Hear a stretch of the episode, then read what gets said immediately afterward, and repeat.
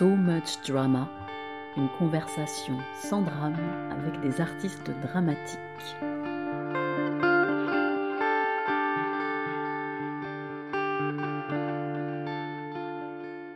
Qu'en est-il du théâtre et de la scène? Quel est son champ d'action? Que raconte-t-il encore de notre monde? Comment se renouvelle-t-il? Je suis Aurélie Ruby, je me suis réveillée un matin et je me suis demandé pourquoi j'avais consacré ma vie au théâtre. Tout simplement, cet art qui est à la fois un art ancestral et un art du présent perpétuel, qui peut être partout et qui s'enferme dans la noirceur des salles, qui n'est pas complètement à la pointe mais qui n'a pas disparu. Et j'ai décidé d'inviter celles et ceux qui avaient eux aussi la folie d'y consacrer leur vie. Aujourd'hui, mon invitée est Lisa Guez, metteuse en scène, elle vient de remporter le prix du festival Impatience du théâtre émergent avec son spectacle Les femmes de Barbe Bleue, qui donne avec vitalité la parole aux victimes de Barbe Bleue et tente de comprendre les mécanismes de l'emprise. Avec Lisa, nous nous sommes retrouvés dans un bar nommé le Stendhal. Nous nous mettons au fond de la salle et le barman accepte de baisser la musique. L'interview sera ponctuée de ce petit brouhaha qui caractérise les QG parisiens de fin d'après-midi. Lisa. Bonsoir Aurélie. Bonsoir. Alors Lisa, j'ai eu envie de t'inviter parce que tout simplement ton spectacle m'a procuré deux sentiments que j'aime particulièrement ressentir au théâtre, celui de la sororité et celui de la complexité. Tu es metteuse en scène, metteuse en voix aussi, je dirais, puisque tu écris beaucoup à partir de tes acteurs. Enfin, en l'occurrence, dans ton dernier spectacle, Les femmes de barbe bleue avec des actrices. Et j'ai l'impression que tu vois le plateau comme un lieu de frontière entre le réel et la fiction, un espace un peu fantasmagorique, cathartique, peut-être même un lieu dans lequel la fiction donne à voir l'inconscient d'une époque. On va parler aujourd'hui bien sûr de ce spectacle qui tourne en ce moment et on espère qu'il va tourner encore et encore. Mais on va aussi parler de ton parcours euh, universitaire, donc peut-être de la Révolution, pourquoi pas thème sur lequel tu as soutenu ta thèse il y a peu de temps. Non, j'ai pas soutenu ma thèse. T'as pas encore soutenu Non, j'ai pas réussi. Oh là là, tu vas nous en parler Oui, pas de problème. On n'est pas obligé d'ailleurs d'en parler. Mais hum, si je devais euh, dire quelques mots euh, pour finir, avant de te donner euh, entièrement la parole, je dirais que tu fais partie de ces esprits brillants et curieux qui aiment éperdument l'être humain et ses passions enfouies et qui se réjouissent de décortiquer les rapports de domination qui s'instaurent dans l'intimité des sociétés. Est-ce que je me trompe? Ah, bah, Écoute, je suis extrêmement flattée parce que euh, moi, euh, j'oserais pas me définir euh, comme ça, mais, mais c'est bien dit, j'ai envie de dire, c'est bien dit. Tu as parlé d'abord de mon rapport avec les acteurs et les actrices.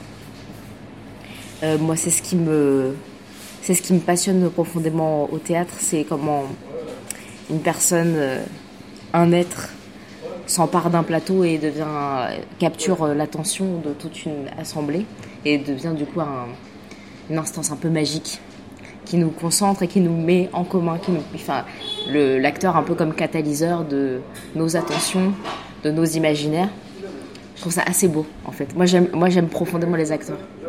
Euh, je n'envisage pas un théâtre qui soit pas un théâtre profondément de, de jeu d'acteurs, euh, d'imaginaire euh, collectif entre les acteurs et, les spectateurs. Alors c'est pour ça que je leur donne une place très importante dans la création, parce que je, je, n'aime pas trop les acteurs exécutants. Mmh. c'est je, n'aime pas diriger un acteur en, expliquant euh, le, ce qu'il doit faire exactement. Ce que j'aime, c'est donner des impulsions, qu'ensuite euh, euh, ces impulsions soient juste des bases de, d'écriture, de, création pour l'acteur que, que, par la suite je vais rediriger, mais que ce soit comme un dialogue et un échange, et non pas du tout quelque chose à sens unique, avec cette espèce de mythe du metteur en scène qui serait tout puissant, qui serait dominateur justement. Et du coup, vous fonctionnez comment euh, en répétition euh?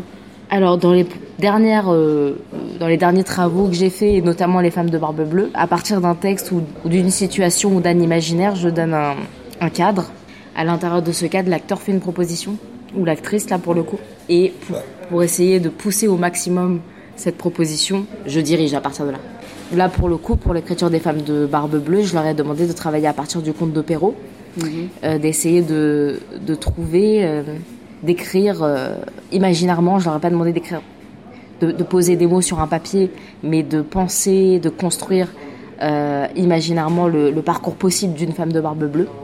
Euh, à partir du conte, en s'appuyant sur justement les, trous, les moments en fait de euh, rupture qu'il y a dans le conte, parce que c'est comme tous les contes, ça c'est pas du tout écrit de façon psychologique. Il y a plein d'espèces de d'ellipses tout le temps.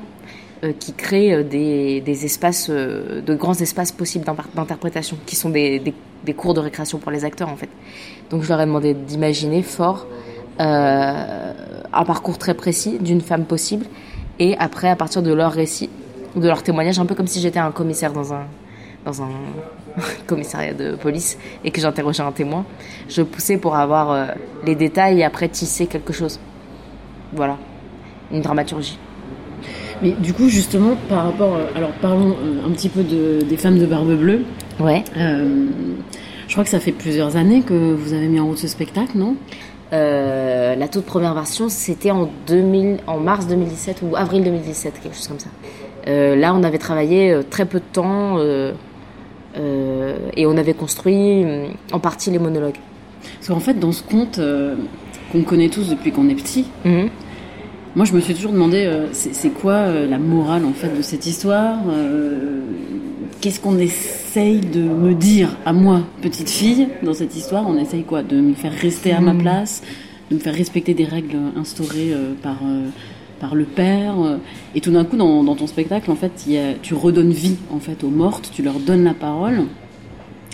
Et, et puis, tout d'un coup, il y a un nouveau mot qui vient se déposer sur le compte de Barbe Bleue, là, c'est le mot féminicide. Mm. Euh, qu'est-ce que ça t'a fait la première fois qu'on t'a dit que, en fait, ce spectacle parlait du féminicide bah, J'y pensais euh, déjà, en fait. Euh, l'histoire de Barbe Bleue, comme toi, elle m'avait marqué dans l'enfance, mais je, comme quelque chose d'un peu. comme une terreur imaginaire un peu forte. et après, en étant adulte, j'avais lu 2666, euh, j'avais été assez euh, marquée par tout le, le, passage dans ce roman euh, sur toutes les femmes assassinées en Amérique du Sud. Donc un passage très violent.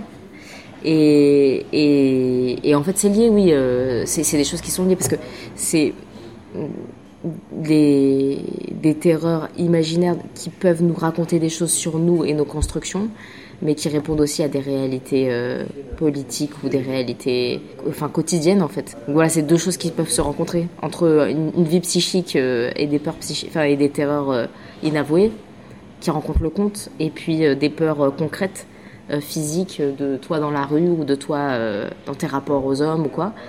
qui, qui sont des, enfin, voilà qui, qui, sont possiblement des, des, féminicides ou enfin, qui, il y a aussi le rapport à la croyance euh, par rapport à quoi au conte ou par, rapport... rapport à un imaginaire euh, collectif euh. Ah, mais c'est moi ce qui m'intéresse d'abord, c'est ça. Ce qui m'intéresse d'abord, c'est, je pense que c'est deux choses. Enfin, je pense que quand tu parles, quand tu dis féminicide, c'est-à-dire la réalité de femmes assassinées par leur époux ou par des hommes qu'elles connaissent. Parce que c'est un mot nouveau, ça, non? C'est un mot pas si nouveau, mais c'est un mot qu'on entend beaucoup en ce moment parce que c'est la, je dirais pas la mode, mais euh, c'est un, mot euh, qu'on entend plus en ce moment parce que, parce que le combat euh, pour le droit des femmes, pour la, pour la lutte, a pris aussi cette, enfin, dénonce plus fort cette réalité-là et moi j'en suis très heureuse. Mais par rapport à la, croyance et à l'imaginaire, comment répondre? Pour moi, c'est à l'intérieur de nous qu'on construit ou qu'on est construite, qu'on est construite dans des rôles qui ne sont pas forcément bons pour nous et qu'on doit les interroger. Par exemple, comment se fait-il que je me construis comme euh, quelqu'un de faible, comme une victime potentielle, alors que je ne suis pas du tout obligée d'être ça? Euh, Comment se fait-il que je me mette dans des situations euh, ou qu'on puisse se mettre dans des situations dangereuses? Comment se fait-il que je puisse être attirée justement par un, type d'homme par des types d'hommes dominateurs, violents, etc. Euh, dans les clichés, le bad boy, il a quand même la part belle. Dans les clichés, euh, euh, on est souvent attiré par des, par des hommes plus forts que nous. Et la part de violence. Et la part de violence Elle fait partie aussi du personnage et Tous les fantasmes. sexy quelque part. Exactement, tous les fantasmes qui nous nourrissent aussi et qui, sont, qui nous habitent malgré nous, mais des fantasmes pour les femmes d'être dominées. Pourquoi et d'où ça vient Toutes ces choses-là, elles existent et elles font partie de la, du problème. C'est-à-dire que le problème, il vient de la violence masculine, évidemment, de ce virilisme, de cette, euh, dé- ce désir de puissance, etc. Masculine, sans doute, mais aussi de comment nous, on se construit par rapport à ça et comment on l'accepte. Et comment ne pas l'accepter, comment le déconstruire. Voilà, bon. Mhm. Évidemment, euh, quand on travaille sur les femmes de barbe bleue, on se nomme, euh, on se les nommait, mais on travaille sur des choses plus inconscientes, je pense. Mhm. On n'essaye pas forcément de faire un, je sais pas comment dire, un manifeste, plus au contraire de, de fouiller et de s'amuser avec euh, les images qui sortent. Hmm, voilà. Je sais pas si j'ai répondu à quoi que ce soit. Euh, où en est le théâtre aujourd'hui? Que peut encore le théâtre? Eh ben, écoute, figure-toi, je j'y réfléchissais là euh, récemment. Je me disais que moi, j'étais assez fière de faire partie de cette nouvelle génération de théâtre, de, de trentenaires euh, qui font du théâtre aujourd'hui, parce que je trouve euh, que on n'est pas du tout perdu finalement. Quand je vois les jeunes créateurs, les jeunes metteurs en scène, les jeunes acteurs qui, qui investissent euh, euh, aujourd'hui la création avec des sujets, pas forcément d'actualité, mais en tout cas, qui trouvent toujours des, des façons assez malines, euh, pertinentes de, questionner le, le monde présent dans lequel on vit et qui est assez, euh, qui est un monde assez ravagé et euh, avec beaucoup de violence, avec beaucoup de, euh, beaucoup de, choses imposées, avec beaucoup de, désespoir, etc. Je trouve que on est a une génération qui fait quand même le boulot. Je, Quel boulot? Bah, ce boulot-là de juste de penser, euh, euh, d'essayer de déconstruire, euh, de révéler, de penser l'état du monde présent, sans être dans une complaisance. Révéler des récits manquants, révéler des, de- comme bon, déconstruire des, des systèmes intimes dans lesquels on, se- met un peu automatiquement de par notre éducation, ou, même les héritages familiaux, enfin, euh, le rapport euh, politique, enfin, des- des- certains rapports politiques dans lesquels on se place. Enfin, je trouve qu'en fait, la, la nouvelle génération de metteurs en scène, d'acteurs, etc., qui, de théâtre aujourd'hui, euh, il y a. Je suis assez fière de faire partie de cette génération. Je la trouve pas du tout nulle, en fait. Je la trouve pas du tout euh, euh, à côté de la plaque. Euh, J'ai l'impression qu'il y a un renouveau assez fort. Est-ce que tu trouves que les, les, les jeunes metteurs en scène, euh, par leur spectacle, euh, réussissent quelque part à penser les plaies de, des générations d'avant, à guérir quelque chose euh, Je, crois, je, je suis pas si euh, idéaliste, mais en fait j'y crois au moment où on joue. Je pense vraiment qu'au moment où on joue, comme on est en présence avec les gens qui nous regardent, euh, il y a vraiment un temps d'arrêt dans un monde effréné où le temps, euh, euh, on est toujours un peu seul avec notre iPhone. Enfin ça c'est un peu bateau de dire ça, mais je veux dire on est quand même un peu seul dans nos activités, dans notre parcours individuel et tout. Donc là c'est un temps collectif d'arrêt inutile. Euh, je le rappelle parce que, bon, quelque part, c'est vraiment le théâtre, c'est l'anti-capitaliste euh, de base. Et, et on est dans ce temps-là de, de partage. Et dans le moment où on est dans ce temps partagé, ça va pas durer des, des siècles, ça va pas résoudre tous les problèmes, mais au moins existe ça. Euh, et donc, c'est un, endroit et un moment de résistance. Euh, donc, du coup, en effet, après, je sais pas si ça peut changer totalement euh, le monde, mais en tout cas, c'est un endroit de résistance, un endroit où on est encore dans un partage d'imaginaire collectif autre que par des formes qui sont fabriquées par, les grandes industries de la consommation. Euh, voilà, donc c'est pour ça que je crois particulièrement au théâtre aujourd'hui. C'était justement ma question suivante, c'était pourquoi le théâtre n'a pas disparu, Lisa? Euh, Parce que, euh, parce que même quand il y aura, que, quand il y aura euh, plus rien, que le monde sera, sera ravagé par l'apocalypse, il restera encore des gens qui, tant qu'il restera des gens, on voudra se raconter des histoires. La puissance de tout ce qui nous habite, des images qui nous habitent, des souvenirs qui nous habitent, ou même des, des, choses qu'on comprend pas. et eh ben on a besoin d'en faire quelque chose, quoi. On a besoin d'en faire un gâteau, on a besoin d'en faire une petite tambouille, une histoire et tout pour, pour mettre ça quelque part. On aura toujours besoin de ça. C'est c'est comme on n'arrêtera jamais de rêver, c'est physiologique. Mm. Quand on dormira, on rêvera, on fera des cauchemars. Et ben, quand on sera ensemble, on aura toujours besoin de se raconter des trucs. Mm. Et, le mieux possible, si possible. et euh, du coup, toi, qu'est-ce qui t'a amené au théâtre?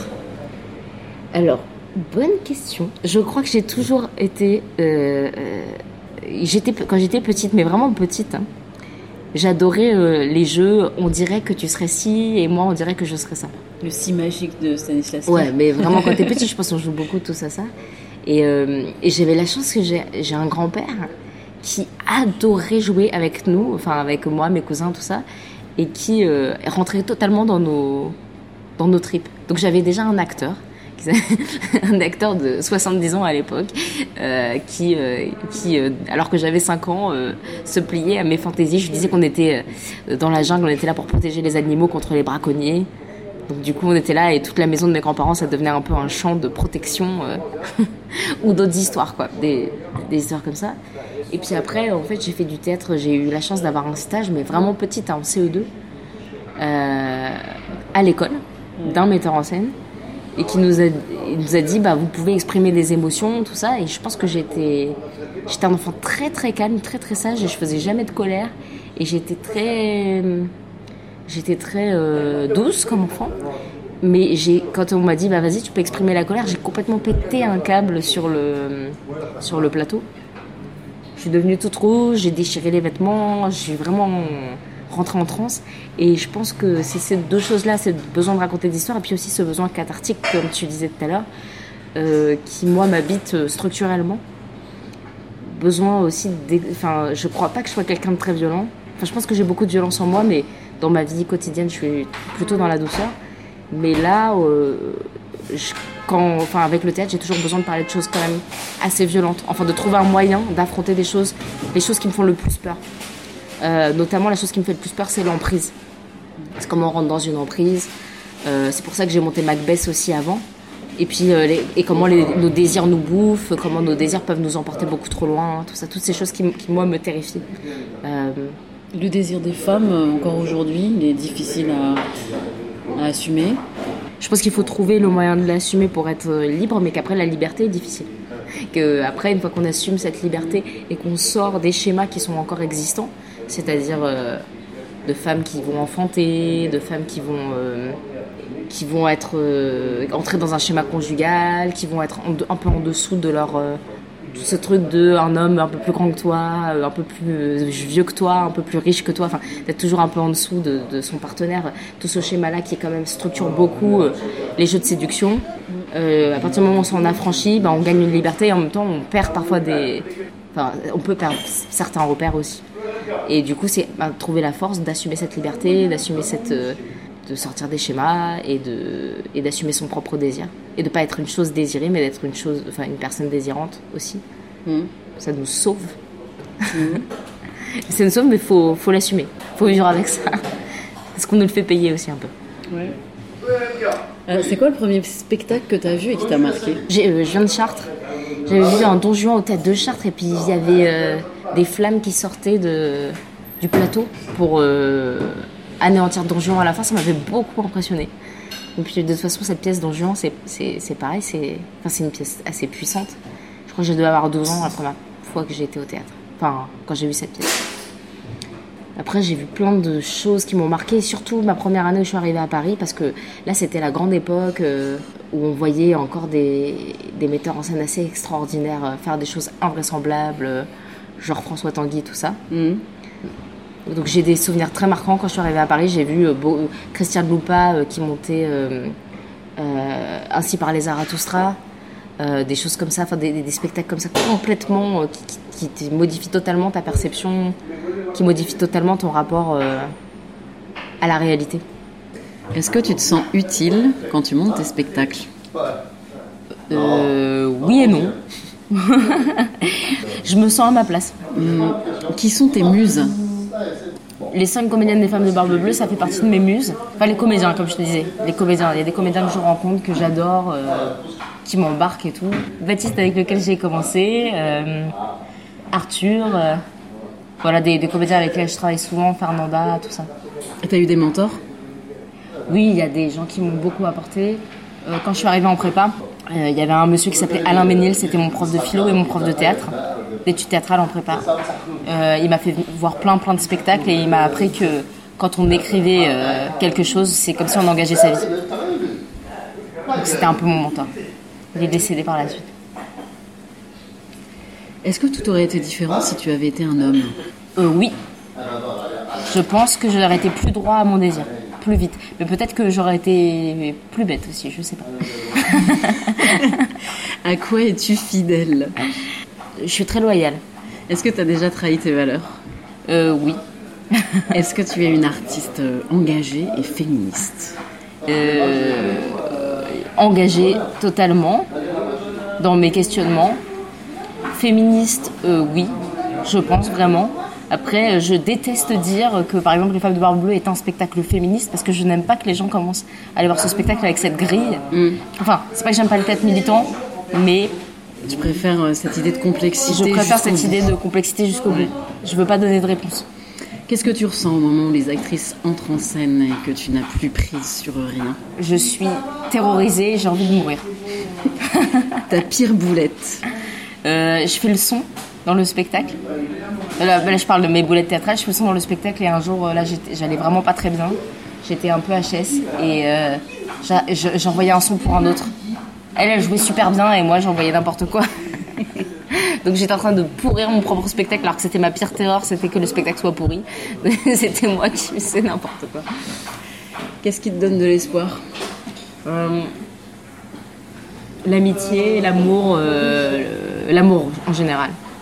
Le fait qu'on puisse s'aimer les uns les autres. Mhm. C'est un peu chrétien de dire ça, mais On est dans une société et culture chrétienne toujours. Et euh, si je te disais, euh, tu n'en serais pas arrivé là si... il y a trop de choses. J'en serais pas arrivée là si euh, mes parents m'avaient pas un peu embêtée et qui m'avaient pas obligée euh, à prendre une autre carrière que celle du théâtre. Et enfin, pas obligée, mais ils voulaient que je fasse autre chose que du théâtre euh, fortement, des études et une autre genre de carrière. Et je pense que j'aurais, si j'avais eu aucun obstacle, je l'aurais voulu devenir comédienne tout de suite. Et je serais je sais pas si j'aurais rencontré la mise en scène et telle que je l'ai rencontrée. Mais je pense que la, la complexité du parcours fait la personne que je suis, les forces et les faiblesses que j'ai aujourd'hui. Et donc j'en serais pas arrivée là si mes parents m'avaient laissé faire ce que je veux. J'aurais fait du théâtre, mais je pense que j'en aurais fait autrement. Est-ce que tu aurais un conseil pour les générations futures Ben, en théâtre ou dans la vie en général Comme tu veux. Euh, C'est plus général peut-être. euh, N'abandonnez pas la lutte. Ne jamais abandonner la lutte. Ne jamais croire au fait que c'est perdu. C'est jamais perdu. C'est la lutte qui fait euh, qu'on est humain. Et trois livres Oh putain, trois livres c'est dur. Euh, J'en ai tellement. Euh, les démons de Dostoevsky parce que c'est sur quoi je travaille en ce moment. Le procès de Kafka parce que ça m'a beaucoup marqué quand j'étais jeune. Et les liaisons dangereuses. Yes Le meilleur roman féministe écrit par un militaire. C'est ça. C'est quand même génial. Et euh, pour conclure, est-ce que tu as euh, en tête comme ça une petite citation, un petit vers que tu as envie de, de nous dire? Mais c'est super dur ça. Euh, Je sais pas, quelque chose que, que tu aimes euh, te répéter, euh, que tu dis à tes acteurs, un proverbe, une citation ou une grande citation de Dostoïevski. Non, mais il y a des proverbes à la con que je cite. Mais à C'est la quoi le con. proverbe à la con? En plus, je déteste ce personnage historique, c'est vraiment mon ennemi. Dans- dans- parce que moi, j'aime beaucoup l'histoire de la Révolution française. Ouais. J'ai travaillé dessus. Mais, euh, et je déteste Napoléon. Vraiment, je le hais. Ouais. Mais il y a une citation de Napoléon que je dis euh, des fois comme ça pour rigoler. Et je dis euh, Quand on désire quelque chose ardemment et constamment, on l'obtient toujours. Soyez ardent et constant. Merci Voilà. Lisa. mais j'ai pas du tout envie de s'amuser sur ça parce que j'aime pas Napoléon. Ça me fait chier en fait. Je préférerais dire tard. une citation de Robespierre ou quoi, ça serait plus cool pour moi, tu vois. Oui, mais finalement, Napoléon t'a quand même un tout petit peu inspiré. ouais, c'est ça. Merci beaucoup, Lisa.